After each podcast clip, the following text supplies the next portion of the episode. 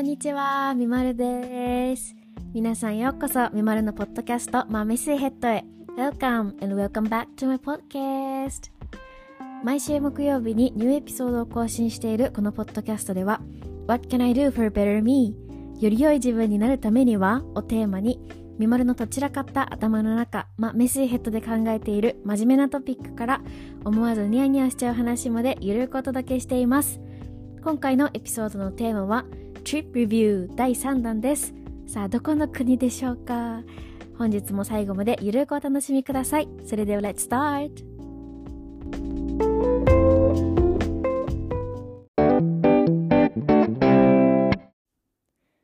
はい。久々のトリップレビュー会です。皆さんお待たせいたしました。ちょっと時間が空いてしまったんですけれども、えっと、第1回はイギリス、第2回はカナダに続いて、第第3回目はアメリカ旅行についてお話ししていこうかなっていうふうに思います。はい。で、その、ちょっとアメリカ旅行のね、お話に入る前に、あの、前回、エピソード8皆さん聞いていただけましたか？あの、クリスマスソングのね、回なんですけど、あの、こちらもね、まあ、後ほどまたご案内はするんですけど、Spotify 限定で配信をさせていただいてるんですけど、ちょっとね、まさかの1時間くらいの 尺があるエピソードになっちゃってて、私もほんと話してる時全然気づかなかったの。もはやね、喋り足りてないと思ってすっごい一生懸命喋ってたんだけど、やっぱ音楽を入れ込んで全部をこう combine すると1時間くらいになっちゃってて、じゃさすがに長すぎたなと思って反省をしてたんですよ、一人で。なのでちょっと今回は話したいことほんとたくさんあるんですけど、テンポよく行こうかなって思います。はい。で、今回はですね、そのアメリカのおすすめスポットとかおすすめご飯とか前回みたいにね、まとめようかなって思ったんですけど、本当にどこもおすすめすぎて、なんか絞れないっていうか、なんかもうあれだなと思ったので、あの私が実際現地でどういうスケジュールで過ごしてたかっていうのも合わせて、あの、お伝えしていこうかなっていうふうに思ってます。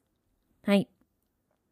で、まず、えっと、アメリカに行った時の見丸がどんな時期だったかっていうと、大学3年生の冬に行ってきました。で、えっと、理由っていうか、行こうってなったきっかけは、あの、当時仲良かったクラスメートの女の子が、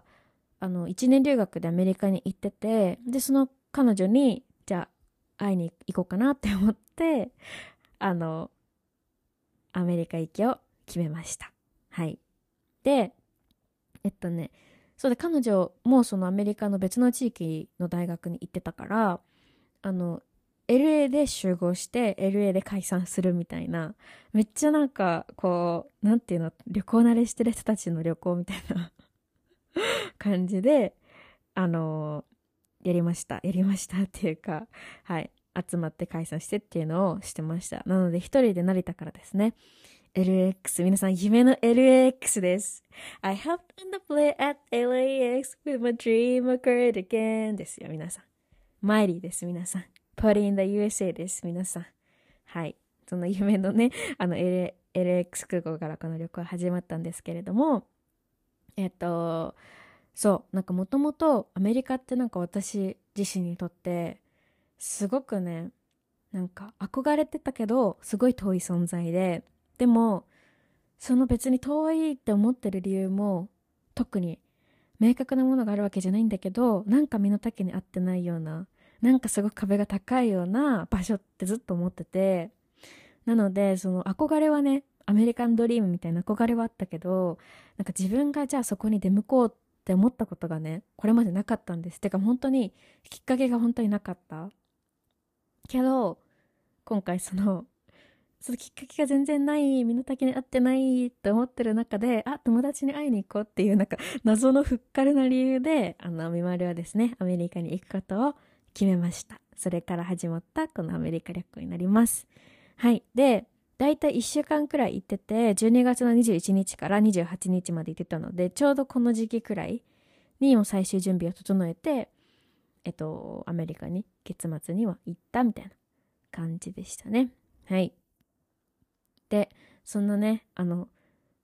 なんて言うんだろう。まあ理由、ちっちゃい理由ではないけど、でもなんかもうそういう会いに行こうっていう理由でスタートしたこの旅がですね、みまるのアナザースカイを決める本当に奇跡のような旅になったので、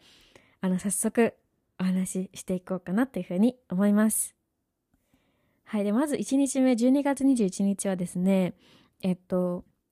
一人で成田から、えっと、LAX っていうのが、ロサンゼルス国際空港だったかな？その、ロサンゼルスにある国際空港 同じこと言った もういいか。そう、国際空港で、そこに、あの、到着する便で、直行便で行きました。一人で行ったんですけど、あの、これまでもさ、なんていうの？それこそカナダに行く時とか、うん、イギリスに行く時とかも一人で乗ってるけど、でもなんか、完全に一人じゃないで、ないじゃないですか。留学に行く時の、その仲間みたいなのが一緒に同じ機内にいるからっていうのがあったんですけど、もう今回は本当に一人で、本当に一人で友達と合流するまではやっていかないといけないっていうのにすごく不安になっちゃって、成田ででですね、出発前にお母さんに電話して空港で泣いたのを 覚えてます。でもどうしよう、怖いとか言って なんか大泣きして、まあ、飛行機に乗って行ったんですけど、まあ、無事にあの空港に着いて、で、えっと、そこから、えっと、ちょうどね、お昼過ぎくらいに着いて、夕方に、えっと、友達とホテルで合流する予定だったので、そこから一人でホテルまで行きました。結構さ、初回からめっちゃハードル高くない？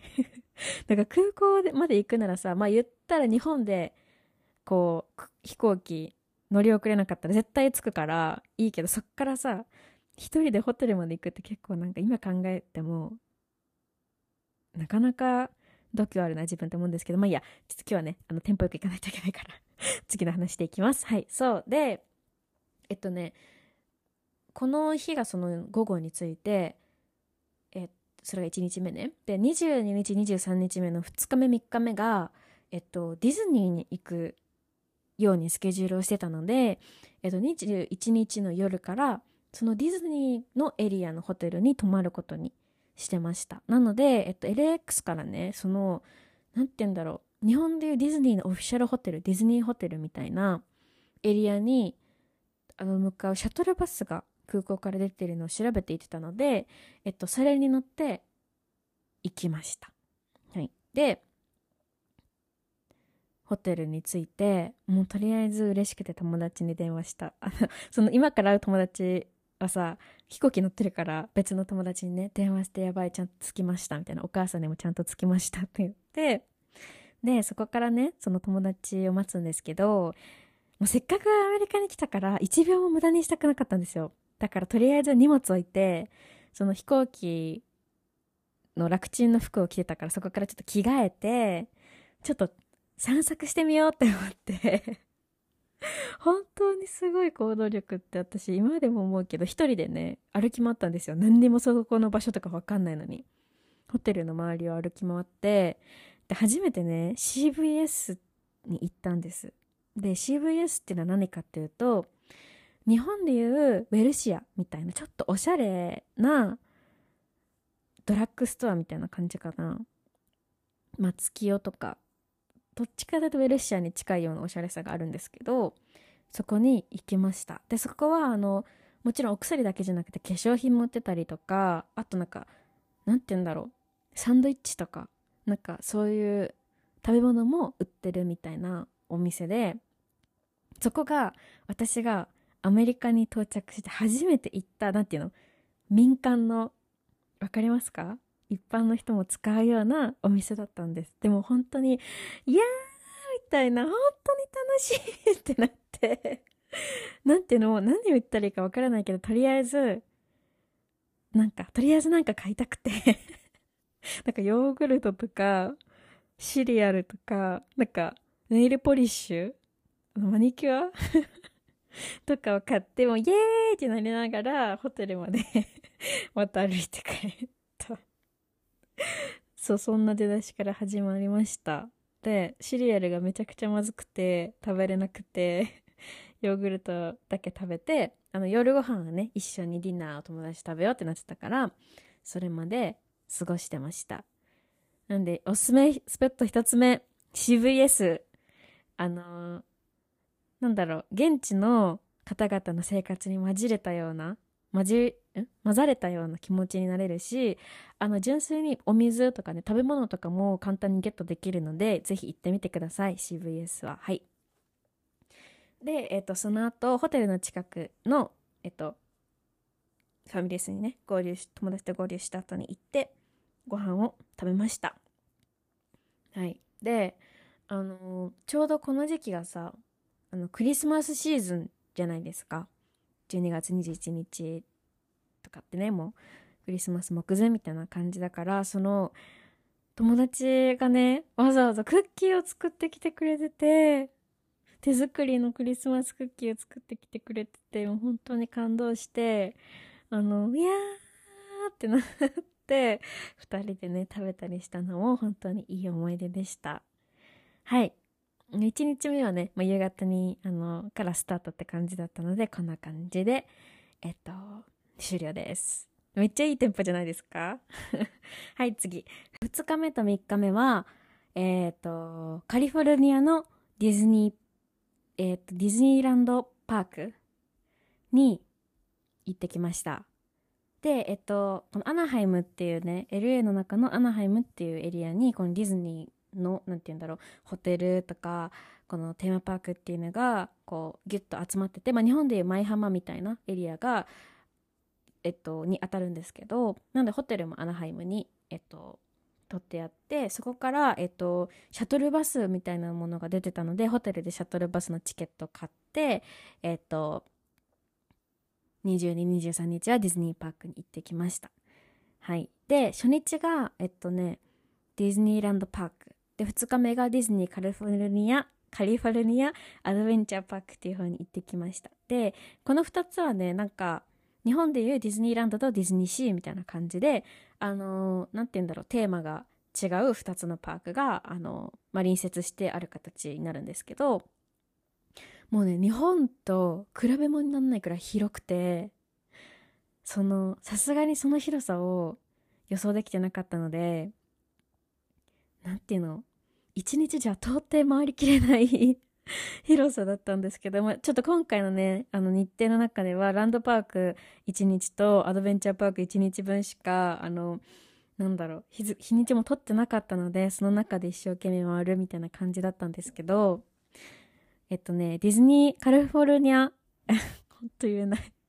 か、えっと、カリフォルニアっていうね、目を、アナハイムのディズニーランドパークで、えっと、おすすめのものと、乗り物とかをいくつか紹介したいと思います。で、まず一つ目が、あの、イヤーハットになります。で、日本でも、あの、カチューシャのお隣くらいにこう、なんて言うんだろう。頭にカポってこう、乗せるタイプハットみたいになってて、そこに耳がついてるようなものが売ってると思うんですけど、えっと、そのイヤーハットって言うんですね、それが。で、そのイヤーハットはもちろんアメリカのそのアナハイムのディズニーパークにも置いてあって、で、なんとね、アメリカだと、そのイヤーハットに刺繍で名前を入れることができるんです、自分の。そう。なので、えっと、まず一つ目はそれをおすすめします。で私も実際にその時期は、あの、クリスマスだったので、あの、なんだろう。私はね、キャップみたいな形の帽子に、あの、レインディアのトナカイの角が生えてて、ミッキーの耳もついてて、その角にね、クリスマスオーナメントが引っかかってるみたいなキャップを買ったんですね。で、それの後ろに、あの、ミサキって名前を入れてもらいました。はい。これはね、めちゃくちゃ良くて、友達は確か、あの、お、お姉ちゃんのお名前かなんかを入れて、そのままお土産にするって言ってて、あ、なんかそういうのもいいなと思ってたので、あの、行かれた方はぜひ、ネーム入りのイヤーハット作ってみてください。はい。で、お買い物系っていうか、まあ、二つ目は、スタバですね。スタバ。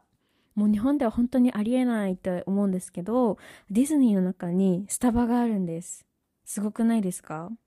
ほんとびっくりした。確かね、えっと、アドベンチャーパークの方に、えっと、スタバは入ってたと記憶してるんですけど、あの、そこの中でね、スタバを買うとカップにこうミッキーの柄がついてたりとか、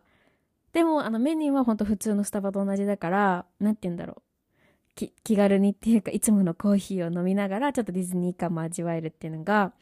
なんかめっちゃいいなって思った。なんかおしゃれじゃないって思ってディズニーの中にスタバとかね考えただけで本当夢のような感じですけど実際のその夢があの存在してました。はい。でなんかさ日本でもさ何ていうの？うんなんかちっちゃいマグカップみたいな形をしたスタバの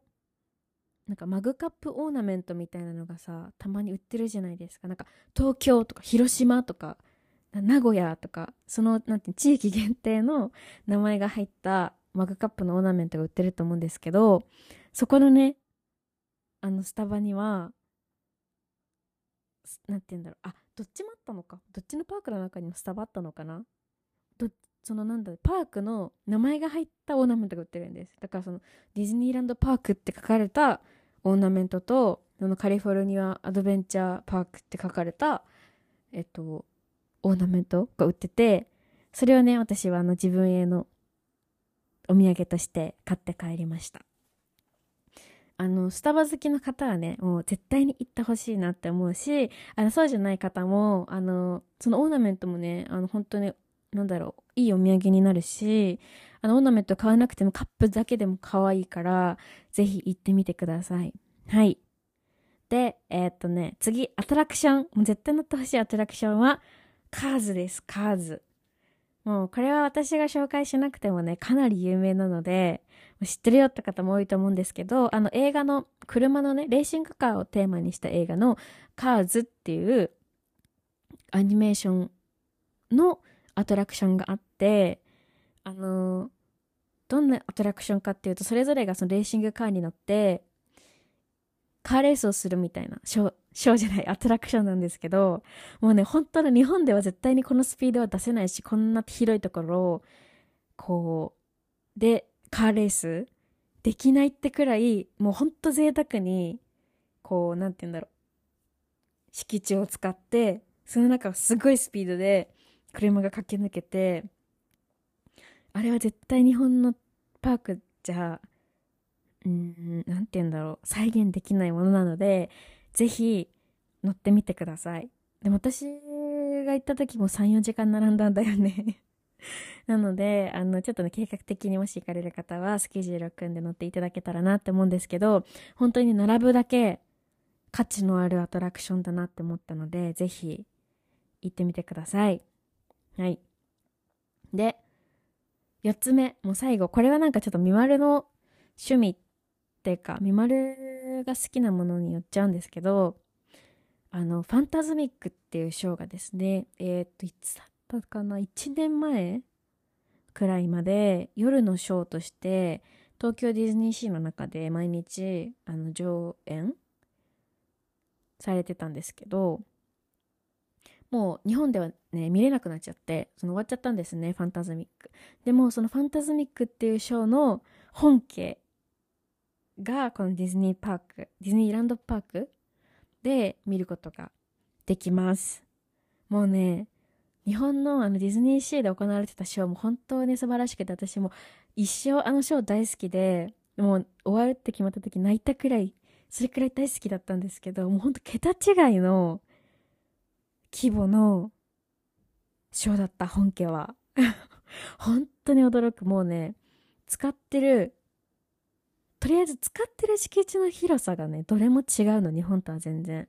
で、ショーもなんか、なんて言うんだろう。もうね、目の端っこから端っこ、視界の端っこから端っこまで、全部使ってショーしてるみたいな、伝わるかな 感じだし、なんか日本のさ、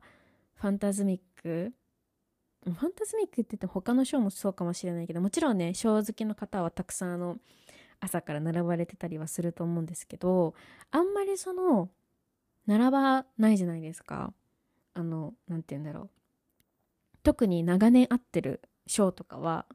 ね一回見た方はもう見なくていいショー同じショー見なくていいよって人もいると思うしそんなにね混雑しないと思うんですけどもうねやっぱり本家のファンタズミックは違った。1時間前から並んでももうね前が全然見えないくらい後ろからしか見えないの。だから多分ほ、もう皆さん2時間前、3時間前とかから何て言うんだろう並んでらっしゃる。方々が本当に多くてそれにもびっくりしました。でもね本当にそれ相応のショーのクオリティだったり規模感だったりだったのであのディズニーのショー好きだよっていう方それからファンタズミック好きだったよっていう方それからもうショー好き好きじゃないかかわらずディズニーパーク行かれた方はぜひ今期のファンタズミックを見てきてください。はいこれが2日目3日目のディズニーのあの、まあ、おすすめのお土産だったりとか乗り物になります。はいいいねいいペース。ふよし次。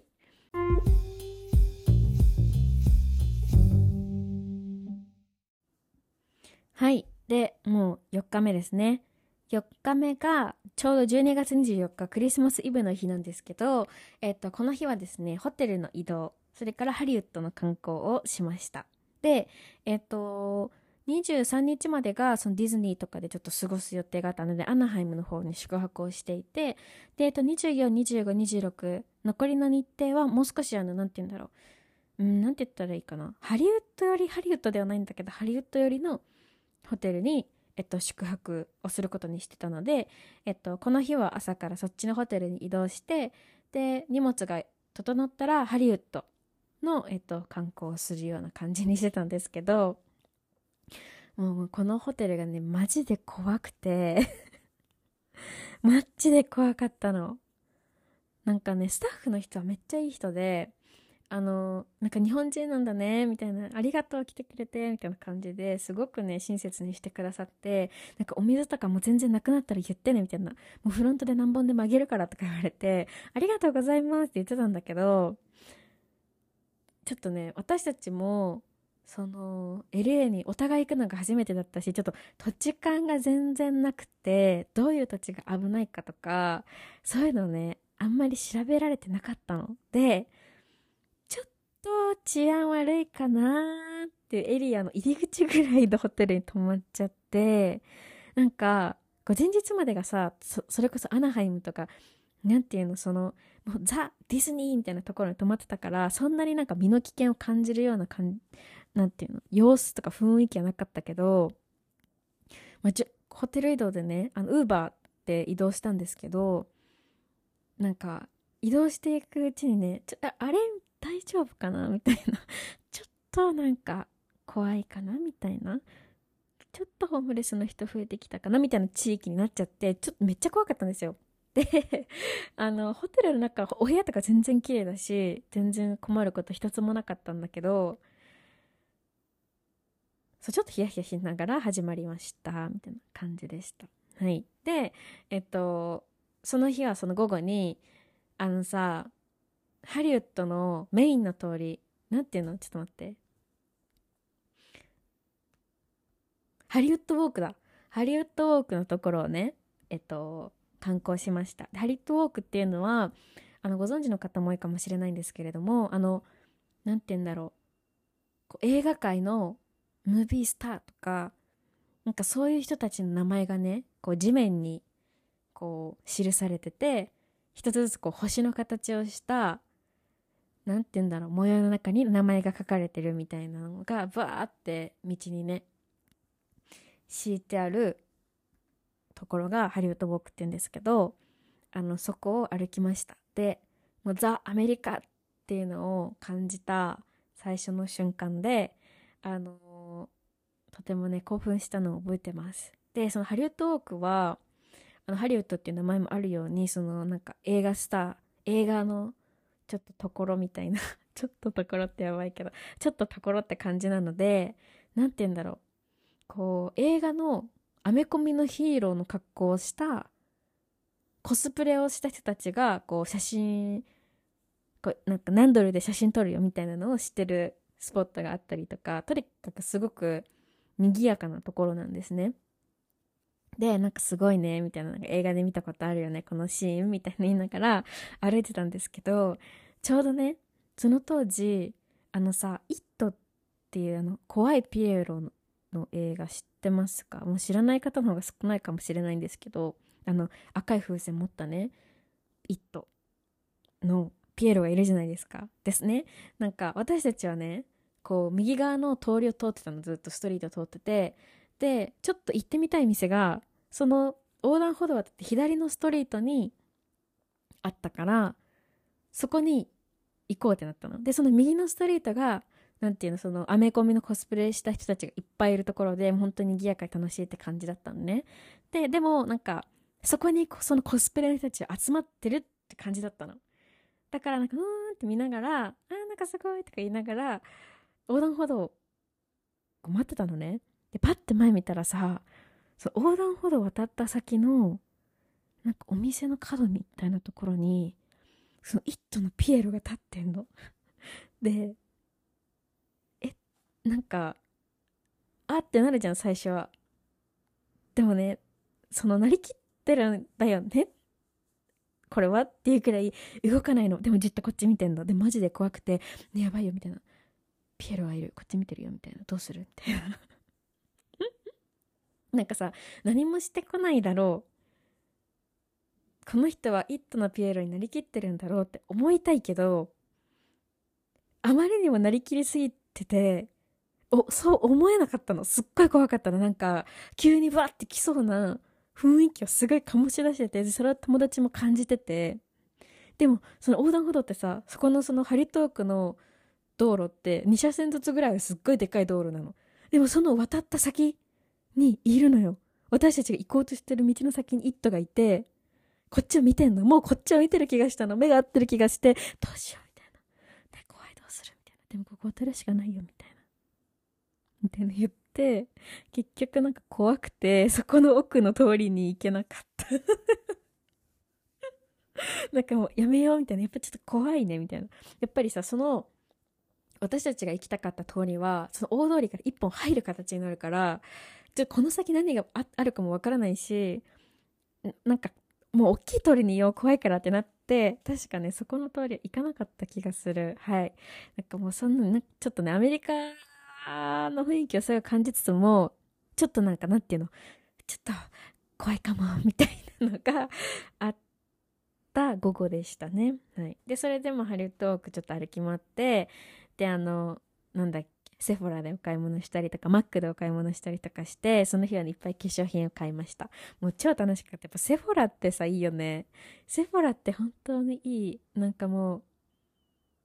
あのなんか黒と白のしましま見たらとりあえず入ろうってなっちゃう。何も欲しいものがなくてもとりあえず入ろうってなっちゃうくらいセフォラは本当に大好き。もう海外旅行のさ醍醐味ってセフォラ行くことじゃないってぐらい大好きなのであのでも言うてさその時に初めて行ったわけよ。セフォラっていう存在はしてたけどそのイギリスとかカナダ行ってた時期はさまだそれを知らないからその初めてアメリカでセフォラに行った時の興奮はもう本当にもう何にも代え難いものでした。であとマックに行ってマックがもうさマックのさ化粧品ね化粧品ねマックって。あの化粧品のあマックコスメティックスはもう本当に日本と比べもならないくらい安いのでもうなんかいっぱい買った。とりあえずリップ2本ぐらい買おうかなって言って、2本買って、でなんか、絶対日本では買わないけどさ、そのクリスマスの時期だから向こうにもクリスマスコフレみたいなのがあるわけですよ。で、なんかめちゃくちゃ、なんて言うんだろう、キラキラがいっぱいついた、なんかポーチがついてくるよって言われたから、なんかそのトラベルセットみたいなのを 買ったりして、この日はね、夜は、あの、そういうお買い物をね、楽しんだ一日になりましたね。はい。そうでね、確かこの日に、なんでだったか忘れたけど、なんかクリスマスだしとか言って、なんかその服と二人で、フォーエバー21に行って、なぜか二人ともスカートを買ったの。なんかさ、せっかくアメリカ行ったならトップショップとかさ、なんかそういう日本にないアメリカのお洋服屋さんで買えばいいのにさ なんかなぜか、フォーエバー21、ハリウッドのフォーエバー21に行って、スカートを買うっていう、なんかあの、修学旅行行ってさ、あの、なんていうの、日本刀の形をしたさ、キーホルダー買っちゃう男の子と同じようなことしちゃった。けどね、やっぱりなんかそこも、もちろんそのさ、その商品自体は日本に来るかもしれないけど、やっぱ店員さんがね、もう日本ともちろん全然違って、みんなも踊ってんの、とりあえず、歌ってるし踊ってる BGM に合わせて。だからなんかそれがね、すごく良かった。いい体験もね、できたので嬉しかったです。はい。はい。で、ニジュンがそんな感じでしょ？で、あのね、確かこの日は夜、あの、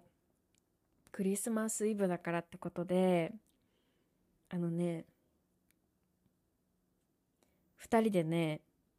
あのハードロックカフェに行ったんです夜ご飯食べに。でそこのそこでもあのなんだろうテーブル担当のお兄さんがねすごいあのよくしてくださったりとかご飯もね本当に美味しくてこんな巨大なサーモン焼き鮭？焼き鮭とか言ったら本当にやばいけど、でも焼き鮭じゃん。サーモンって。焼きサーモンって焼き鮭じゃん。日本の焼き鮭ってさ、細長いじゃん。でも違うの。もうなんかね、木の板みたいなデカさの焼きサーモンと、これでもかって誰が食べるんや、こんなのってくらいの量のマッシュポテト んマッシュポテト？ mashed potato？なんだっけ？あの、マッシュポテト？と、なんか、え、全然切ってないやんっていう大きさのブロッコリー が乗った、あの、プレートをいただきました。その日はね。はい。とってもいい思い出ができました。でもそんな感じでさ、ちょっとさ、行った怖いけど、まあでもコスメも買った、ウェフも買って、美味しいご飯食べて、じゃあ帰ろうってなったわけじゃん。でさ、帰ったらさ、なんかパンパンってさ、音が聞こえて、夜ね、なんかお風呂上がってゆっくりしてる時間に、え、待って、銃声？みたいな。今の銃声？とか言って、もう本当に銃社会に今度怖くなっちゃって、え、どうする？みたいな。とりあえずね、なんか流れ玉が来たら困るからとか なって、なんか電気消して、なんか二人でしゃがみ込んだ記憶がある部屋の中で怖くて。もうガラスとか割れたらどうするとか、こっちに流れてきたらどうするとか。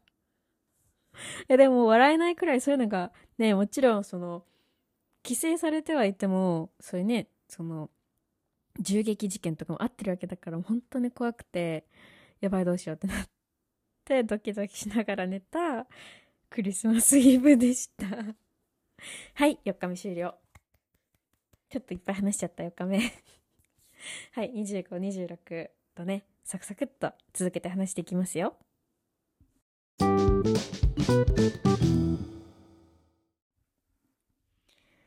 はい。で、やっと5日目なんですけど、えっとですね、あの、今日はですね、巻き巻きで話していこうとね、意気込んでたらですね、ちょっと、あの、なんだろう、いっぱい喋りすぎちゃって、酸素が足りなくなっちゃって、肺がすごい疲れちゃって、急に。なので、1時間ぐらいお休みしてました。マジ本気すぎって感じなんだけど、びっくりした。すごい。なんか苦しい気がした 気のせいかもしれないけど、はい、気を取り直していこうと思います。で、えー、っと、ついに25日、クリスマスイエーイまあね、あの、この時期にね、あの、もちろんあの年末年始のお休みがあるから、大学行きながらでもね、あの、アメリカに旅行行けたと思ってるんですけど、まあその中でもやっぱりクリスマスね、私大好きじゃないですか前回のエピソード聞いてくださった方がね、もうどれくらい私がクリスマス大好きかご存知かと思うんですけど、このね、大好きなクリスマスの時期に行けたことがね、本当に嬉しかったんですね。で、その一日をお話ししていこうと思います。で、えっとね、この日は朝からね、動き回りましたよ。朝は、えっと、サンタモニカの方に行って、午後にビバリーヒルズに行きました。はい。で、えっと、サンタモニカは、あの、ご存知の方もいいかと思うんですけど、サンタモニカピアっていう、あの、桟橋海にね、ビョーンって飛び出た桟橋、有名な桟橋があって、そこのところにあの、お店があったりとか、なんかちょっと小さい遊園地みたいなのがあったりして、あの観光地としてもすごく有名なところなんですけど、まずはそこに行きました。で、サンタモニカのビーチがアメリカに来て初めてのビーチで、ビーチまで綺麗じゃんって思ってね、すごい良かったし、なんか、こう日本だとビーチ、まあ、海の家とかだと思うんですね。夏だったりとかしたら。でも、サンタモニカピアは、常にこう常設でお店があって、お土産屋さんみたいなのもあったり、ご飯屋さんみたいなのもあったりして、あのね、なんか、やっぱちょっと格が違ったわって思った。で、ビーチにはね、いろんな国の国旗がなんか、あの、刺さってて、飾ってあって、それもすごいね、素敵な風景でした。はい。で、ここでね、えっと、このアメリカ旅行の中で一番良かったレストランに出会います。それがサンタモニカピアにある、えっと、The Albright かな？ザ・アルブライトって調べていただくと出るかと思うんですけど、っていうシーフードを取り扱ってるお店に行きました。で、ここでね、パエリアと、あと、初めて、丸々一匹のロブスターを食べました。でももともとパエリアもすごい好きだし海鮮結構好きなのですごい嬉しくてただねそのパエ高いの めっちゃ高くてなんかもう勢いで食べちゃったけどパエリアがあでも2人で一応シェアするのであのフライパンみたいなのにパエリアは入ってくるんですけど何スキレットっていうのかなでっかいわかんないけどにパエリアが入ってってそれが多分4000円くらい でえっと、ロブスターがすごく大きいやつ。えー、どれくらいだろう？B5 サイズの用紙からはみ出るぐらいかなわかんないけど。で、7、8000円 したんだけど、いやもう食べようってなって、今日クリスマスだよ、アメリカだよ、みたいななって、食べました、そこで。もうね、ほんと最高に美味しかった。絶対に日本じゃ食べれない。本当に美味しくて、びっくりしたので、ここはもう、みんなにおすすめ。あの、なんだろう、海鮮そんな好きじゃないよって方でも楽しめる料理も確かあったと思うので、ぜひ行ってみてください。で、ちょうどサンタモニカビーチの目の前で景色もとってもいいし、なんかね、そこでちょうど私たちが行った時に働いてらっしゃったスタッフの方が、なんか以前その日本人がオーナーのお店で働いてたから日本語ちょっとわかるとか言って、あの、ちょうどその方が私たちのテーブル付きの、あの、ウェイトレスさんだったんですけど、なんか「美味しいですか?」とか「お水?」とか すごいねすっごいたくさん声かけてくれてすごいたくさんおしゃべりしてくれてなんかお店の雰囲気もいいしスタッフさんもすごくいい人たちだしご飯もとっても美味しかったのであのぜひ行ってみてください一応このポッドキャストねあの収録するためにこのお店のなんだろう情報とか調べてたら全然まだやってる感じだったのでぜひサンタモニカに寄られた際には、このレストランに行ってみてください。はい。で、そのままね、えっと、ビバリーヒルズに行きました。で、えっとね、この時どうしたんだっけ？ちょっと待ってね。この日はね、結構歩いたんだよね。なんか、やっぱさ、向こうのそのウーバーっていう、なんていうの、こっちで言うと、GO、あのタクシー呼ぶ GO アプリみたいなやつで、そのウーバーはタクシーじゃなくて、その何て言うんだろう何て言ったらいいんだろうねこの配車サービスなんだけど一般の人があの登録してやってるみたいなやつ。もう本当に地獄みたいに下手ですいません説明が。やつでね乗ってたんだけどやっぱりさお金かかるから乗るだけでもね。そうそうそう。だからなんか歩くってなった気がするんだよねこの日は。いや歩いてないね。多分途中まであそうだ。思い出しました。はい。でえっと一旦このサンタモニカでご飯まで終わったらビバリーヒルズの方に車でウーバーで移動したんだ。そう。移動しました。でそこから結構歩き回った感じでした。で最初ロデオドライブっていうあのストリートにあのビバリーヒルズにあるんですけどに行きました。でこのロデオドライブっていうのはもうハイブランドがブワって立ち並んでるストリートでもうクリスマスのデコレーションも本当にすごいし何よりハイブランドしかない。もうなんかお店の雰囲気もそうだしそこの通りの建物の雰囲気とかももうね本当に全部高級みたいな高級な通りみたいなところに行ってでそこからビバリーヒルズのあの有名なビバリーヒルズサインを見てでって感じだったんですけどまずねロデオドライブからお話ししますね。で私たちはねそのハイブランドさそんなさそんなこうぼ何次から次へと変えるような材財力はまだないじゃん学生だから。でもやっぱりちょっと行ってみたいじゃん。ハイブランドに興味が出始めてる年代だし。で行ったんですけど皆さん今日何の日でしたか？そうクリスマス。なのでお店は一個も開いてなかったんです。いや本当に一応ね下調べというかもしてきてたしいろんなね噂とかでさこうクリスマスは日本ではさすごくお店にとっては繁忙期になるけど海外にとっては家族で過ごす日みたいな感じでお店も閉まるからって聞いてたけどこんなに閉まると思ってなかったの正直。でだから全部閉まってての本当に文字通りのウィンドウショッピングしかできなかったの。しかもなんかフェンスが降りてるえ外からみたいな感じでロデオドライブは見て回ったんですね。はい。なので、お店は一個も入れずに終わりました。で、あのー、その後に、友達がその近くにアースカフェがあるからそこに行きたいってなってじゃあ行こうって言ってたんだけどアースカフェも結局なんかねお昼の2時ぐらいで閉まっちゃうって書いてあって私たちが行った時間にはもうあと数分で閉まるみたいな感じだったからもうどうするってなって本当にクリスマスは皆さんちなみに店は本当に何も開いてないのレストランも開いてないし、カフェも開いてないし、お店も何にも開いてない、クリスマスは。びっくりします、本当に。本当になんか、こうディズニーとか、あの、他にもね、テーマパーク行ったんですけど、その、クリスマスだけはやっぱりテーマパークの中じゃなくて、お店、お店じゃない、街の中の雰囲気を味わいたいと思って、あえて25日にテーマパーク入れなかったんですよ。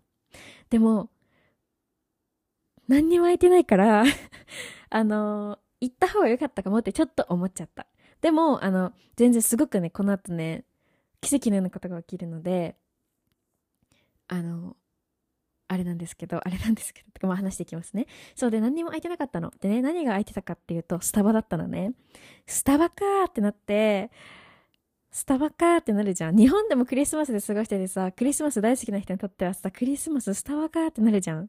で、私もスタバかーってなったの。でも、まあでも本当にもうそれしか空いてないし、鳥も歩き、歩き疲れちゃってるから、一旦入ろうみたいな。で、そこでちょっと休憩して、また歩こうみたいになって、スタバに行ったんですよ。でね、スタバに行きました。別にそんなすっごい広いスタバじゃなくて、あの、よくあるさ、長テーブルみたいなのが、こうボーンってあってあと2人席みたいなのが2個ぐらいあるくらいのちっちゃいねスタバだったんですけど、まあ、そこで普通に飲み物買ったんですね、まあ、座ろうってなったの。で私の方が先に会計が終わってねその長テーブルのところにあの2人並んで空いてる席があってその隣にあの男性があのパソコンで作業されてたの。でその一応さ真隣に座るから声かけとこうと思ってあのその男の人に「ここ座っても大丈夫ですか?」って聞いたの。そしたら「えもちろんいいよ」みたいな感じでさ言ってくれてあなんか「天気みたいな感じでそこに座ったのね。でそのこの旅行に私もその友達も一眼レフを持ってってたの。でそれをテーブルの上にポンって置いてなんかまあ疲れたねみたいな言ってそこに飲み物を飲もうとしたのね。でそしたらその男の人がさえー、なんか、いいカメラだね、みたいな。スモールトークが始まったわけよ。で、ありがとう、みたいな。そしたらなんか、旅行できたのって言われたから、あ、そうだよ、って言って、あの、アメリカ初めて来たのって言ったら、え、そうなんだ、みたいな、Welcome to the US みたいな感じになって、なんかありがとう、みたいな話をしたのね。で、そしたらなんか、こう、今日は何ししてきたの？みたいな。何する予定なの？みたいな聞かれたから、朝はそのサンタモニカピアに行って、来たよ、みたいな。で、それで移動してきたんだけど、他にお店が行ってなかったから、とりあえずスタバに来て、この後ビワリヒルズをもう少し歩いて回る予定だよ、とか言って、言ったの。で、なんか、いいね、いいね、みたいな。で、なんか、いつ帰るの？って言われたから、ちょうどそれ25で、私たち27に帰る予定だったの。だから、あさって帰りますって言ったら、あ、そうなんだ、みたいな。じゃあ明日何するの？って聞かれて、なんか明日は、あの、ユニバーサル・スタジオ・ハリウッド、あのユニバのハリウッドバージョンですね。ユニバに行って、その後に、あの、グリニッジ展望台とかに行こうかなって思ってるよって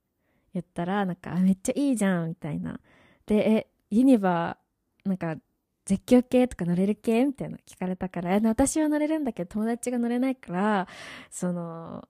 どうだろうみたいな。あんまり絶叫系ローラーコースターとか乗らないかもって言ったら、えー、じゃあキッズのとこ行かなきゃじゃんみたいな。なんかそういうさ、なんかすごいさ、初めて会ったんだよ。そこで初めて会ってさ、隣座っていいですかって言っただけだったのに、すごいなんか話してくれて、楽しいって思ったの。いやーって思って、本当にね、優しい。その作業されてるのにさ、手も止めて話してくれててさ、私の拙い英語と会話をね。で、じゃあ、なんかその、キッズエリアのちっちゃいローラーコースターとかだったら乗れると思うからそっち並ばなきゃだね、みたいな。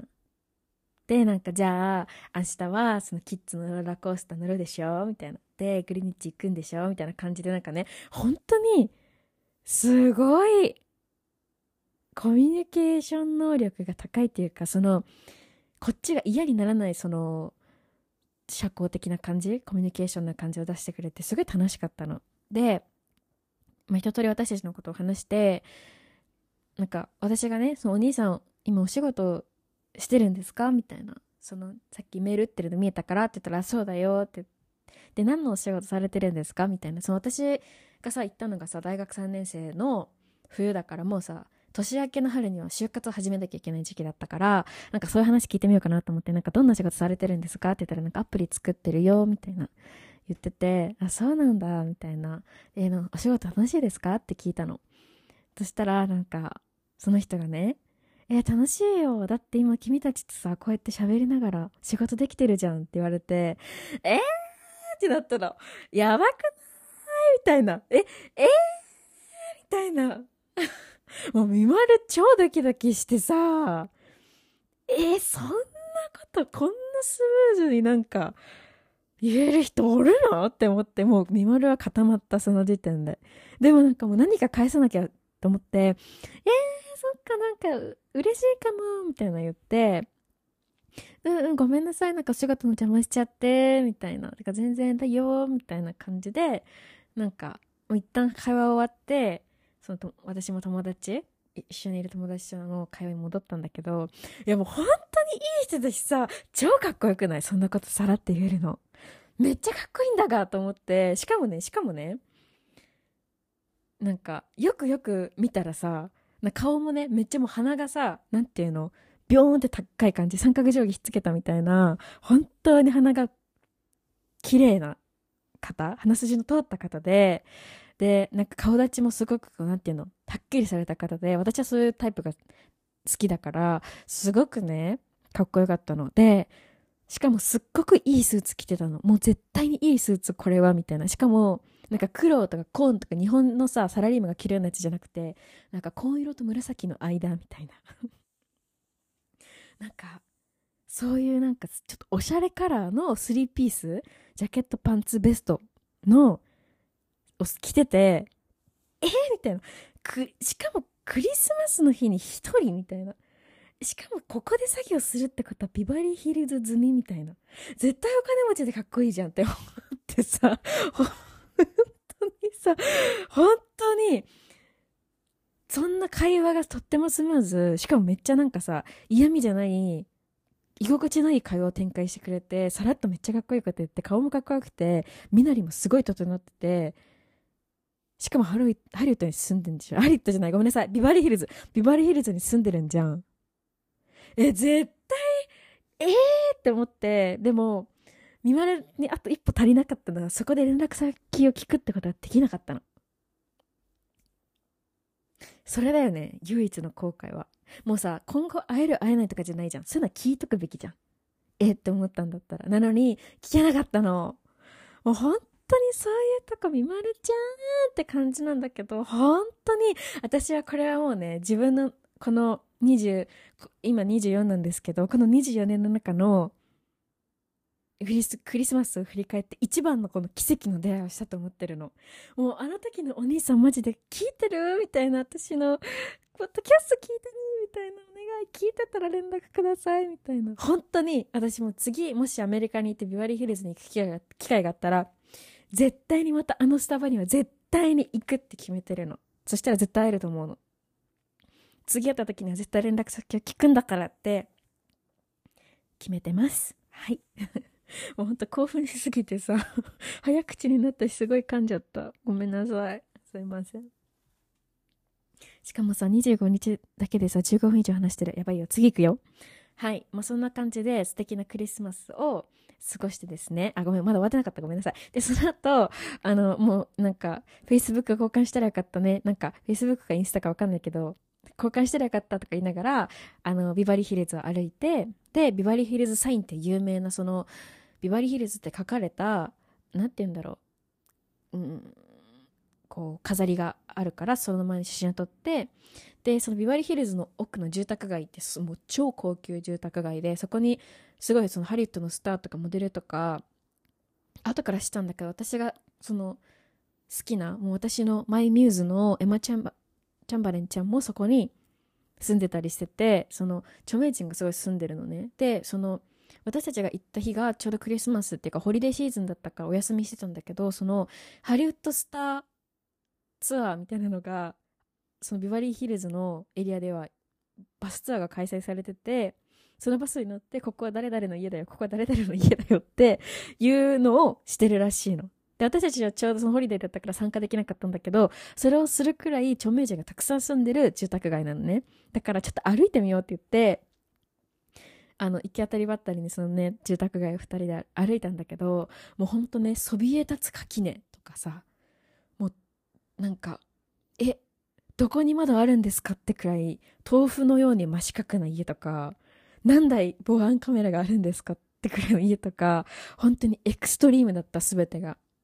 エクストリームゴージャスな家ばかりですごくね感動したので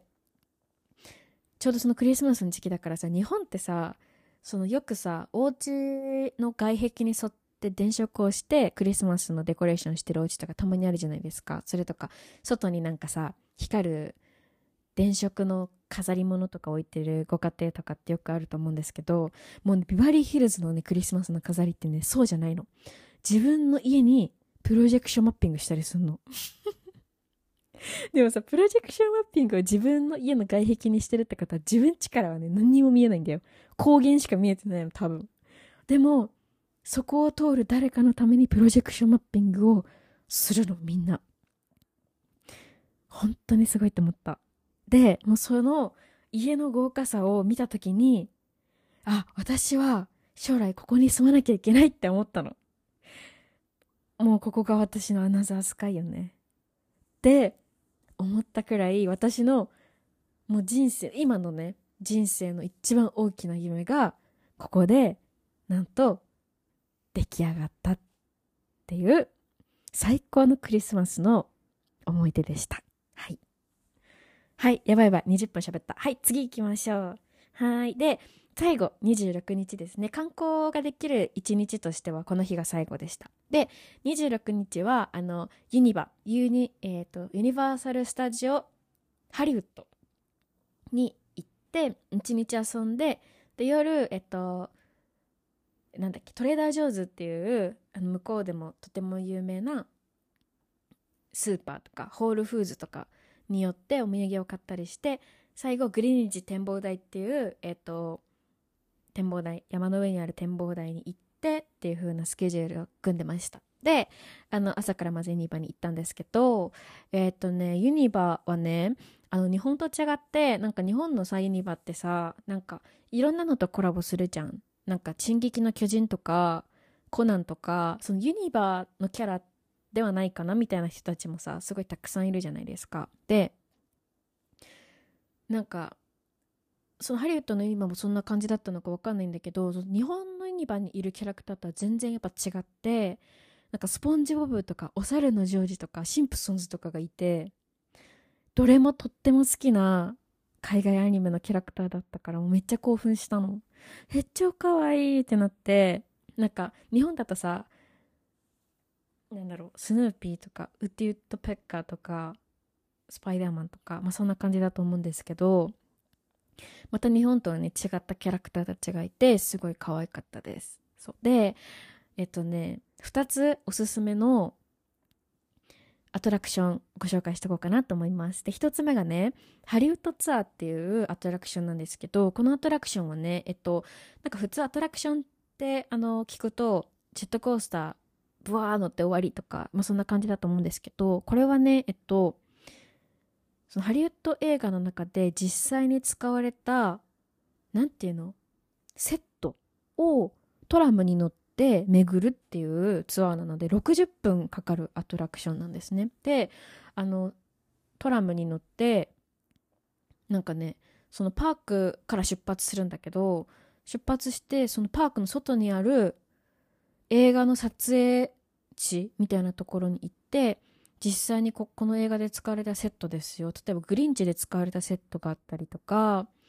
あと何があったっけ？もうねいっぱいあって忘れちゃったんだけどなんかそういうのを見て回ったりしてでその見て回る中で例えばさその特殊技術を使ったシーンを実際にトラムに乗ったまま体験をする。例えばこうもう360度スクリーンに囲まれてるところにトラムのまま入っていってトラムがそこで停車するじゃん。そしたらそのもう360度スクリーンに映像がブワー映し出されてで振動とか音とかもうブワーってこうリアルに体験できるところがあったりとかあとなんか地下鉄の駅を再現したようなセットの中にトラムが止まってそこでその実際に洪水のシーンがどうやってこう映画の中で再現されたか。だから実際に水がジャーって出てくるのね。っていうシーンを実際に体験したりとかできて映画好きの人にはねとっても面白いツアーになると思うのでぜひこれはちょっと時間かかっちゃうアトラクションなんですけど余裕があれば参加していただきたいなって思ったアトラクションでした。で2つ目がねザ・マミーっていう本当に恐ろし恐ろしい 恐ろしいって言っちゃった。恐ろしいアトラクションなんですけどこれねそのザ・マミーっていうなんかなんて言うんだろう古代文明なのかな。私映画全然見てないから分かんないんだけどなんか多分そういうテーマの映画をモチーフにしたアトラクションなんですけど3時間ぐらい並んだのこれも。で乗る前にこれは超スピードが速く出るやつだからポケットの中のものとか全部預けてください。荷物も全部預けてくださいって言われてなんか携帯も預けてくださいって言われたの。でもさ携帯預けて3時間とか無理じゃんって思ったからうちらは自己責任で携帯持っていこうってなって持って行ったんだけどそこのその他にまた全部入り口のロッカーに預けて乗りました。で乗ったんだ。3, 3時間待ったんだよ。3時間待って乗ったのがなんかもうねポーンってスタートするの。ごめんなんかすごい大きい声出しちゃったけどなんて言ったらいいか分かんないけど猛スピードでいきなりスピードゼロのとこから一気に100キロ出てんじゃないかってぐらいビャーってなんか前にビャーって進んでいってギュッて止まるの。あのトラムが。でそしたら今度また0キロから100キロ一気に出るスピードでビャーって後ろに下がっていって終わりっていうアトラクションだった。えなんかその間にもちろんなんかさ霧みたいなのが出てきてたりこうなんか映画の中の何かキャラクターみたいに出てきてるんだけどもうそれ全部見る時間とかないぐらいえぐいスピードで前に進んでえぐいスピードで後ろに戻ってでその急発進した時の「いやー!」っていう顔が撮られて終わりっていうアトラクションだったのであのもしねこの話聞いて気になるよって方はぜひあの乗ってみてくださいはいはい、ちょっともう少しお伝えしたいんですけど、ちょっと時間がやばくなってきてる気がするので、ユニバのお話はここまでで、で、その後、えっ、ー、と、またね、いつも通りウーバーに乗って、えっ、ー、と、ホテルの方に戻りつつ、グリニッチ展望台に向かいました。で、その間に、えっ、ー、と、ホールフーズでご飯食べて、ホールフーズなんていうのなんかさ、量り売りご飯みたいなのがね、あるの。で、それで夜ご飯食べて、ちょっとお土産を買ったりして、で、その後トレーダージョーズに行って、トレーダージョーズのね、有名なトートバッグがあるんですよ。なんかお買い物バッグみたいなやつ。で、それを、あの、お母さんにお土産で買いたかったから、それを買いつつ、あの、まあ、食べ物、お菓子とかお土産の、何、いろいろとかをそこで買って、で、最後の観光地、グリニッジ展望台に向かいました。で、グリニッジ展望台までもウーバーで行って、もう結構ね、日が暮れてきてて、山頂なんだけどもう真っ暗だったでそこはその夜景がめちゃくちゃ綺麗なところだから夜に行こうってなって行ったんですね。でその中に入るとなんかこう天文学の説明みたいなのがあったりなんかしてすごく何て言うんだろう。こう古き良き建物な感じがしたし雰囲気も超良かったのね。でそこから外に出てバルコニーみたいなところに行ったらもう一面超綺麗な夜景広がっててもうめっちゃ綺麗だったのそれが。でやっぱりその時間帯も結構遅いっていうのもあるしその若い子たちがたむろするような場所じゃないからとっても静かで落ち着いたところでこう夜景を見ることができて超ロマンチックでもういい景色だねとか言って友達と見てたのね。でもうひとしきりその館内も見て回ったしその外の夜景も見たからじゃあ帰ろっかってなってウーバーをね頼んだわけよそしたらさ待てども待てどもウーバーが来ないってなったのでウーバーってねあの日本では UberEats ってアプリがあると思うんですけどあれと同じ感じで今その自分のドライバーがどこを走ってるかっていうのを見ることができるの。で1台目頼んででしたらそのその山道山道っていうか上がってくる山の方に上がってくる道に入る前でなんかすごいぐるぐるすんの車が。で一向にそこから上がってこなくてえ？みたいな。でなんかそこから離れたり近づいたり離れたり近づいたりずっと繰り返してたのその車が。でえ全然来なくない？みたいな。でどうする？みたいな。その連絡もつかないし。そのテキストメッセージ送れるんだけどテキストメッセージも読んでくれないし返事がないし本当に待てでも待てでも来ないからちょっと一回キャンセルしようってしてキャンセルしたのね。でそこからまた違う車を頼んだんだけどまた同じ感じなの。また同じ感じまた同じ感じでほんと34台頼んだのに来なかったの車が。でそうこうしてたらもうその展望台自体が閉まる時間になっちゃって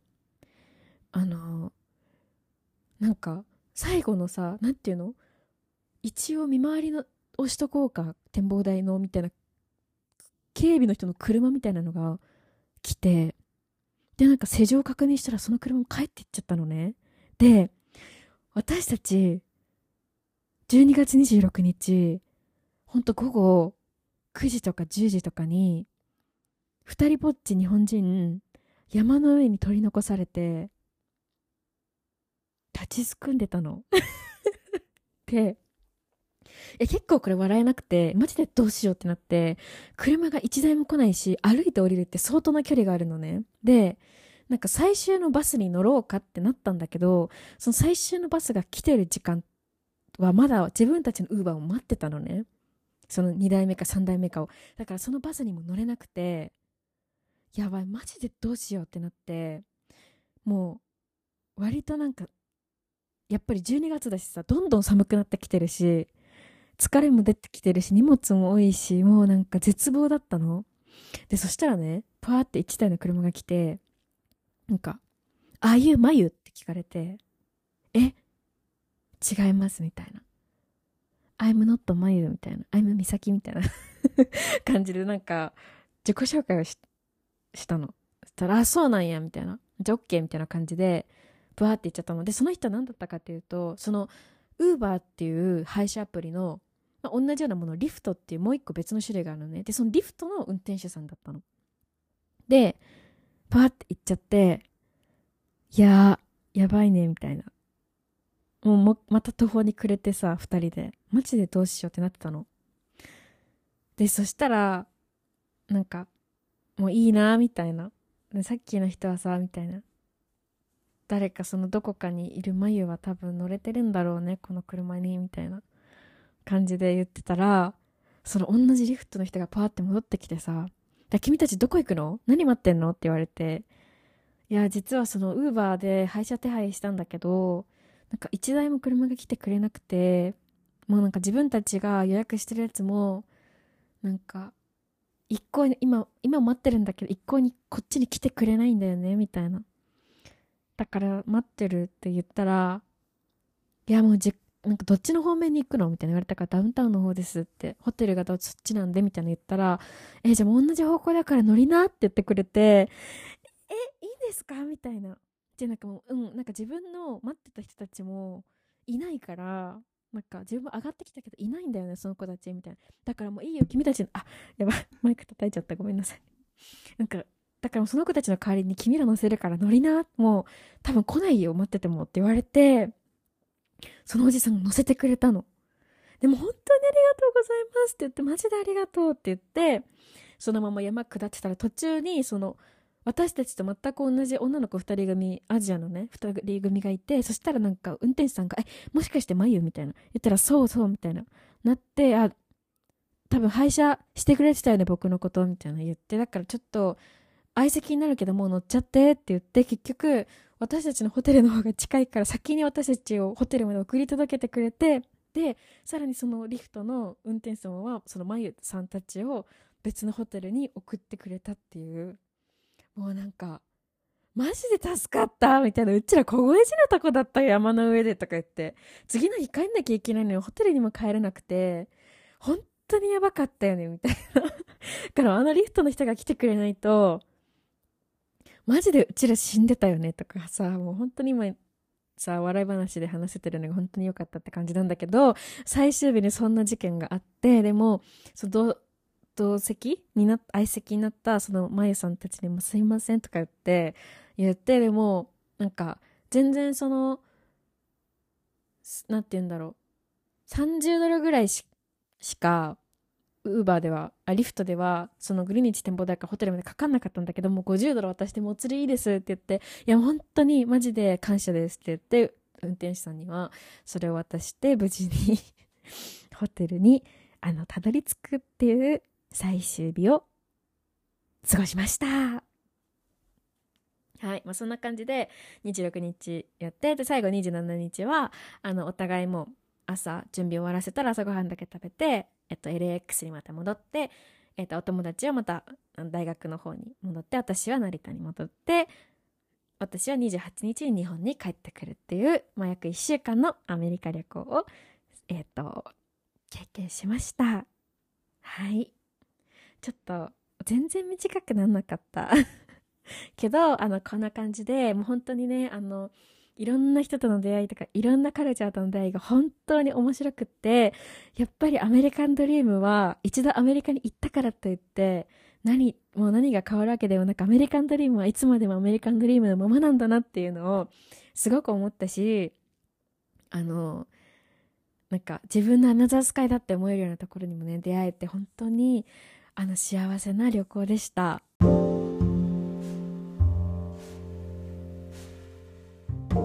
本日も最後まで聞いていただきましてありがとうございました。もうねなんかあのスケジュールに沿ってお話ししただけみたいな感じになっちゃったんですけどあの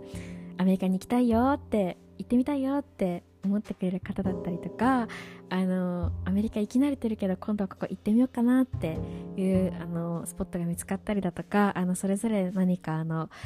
あればあれば嬉しいなって思います、えー、今回のポッドキャストも面白かったよという方はぜひ感想を DM やメールにてミモル宛てに送ってください。インスタグラムはアットマーク、ま、メスイヘッド MAMESSYHEAD メールアドレスも同じく、ま、メスイヘッド at gmail.com MAMESSYHEAD アットマーク gmail.com です。感想、質問、ポッドキャスト内で話してほしいトークテーマなど大大大募集お待ちしております。その他、ミマルグラムや YouTube チャンネルに関しては各エピソードの概要欄に載せておりますのでご覧ください。それではまた次回のポッドキャストでお会いしましょう。See you next time!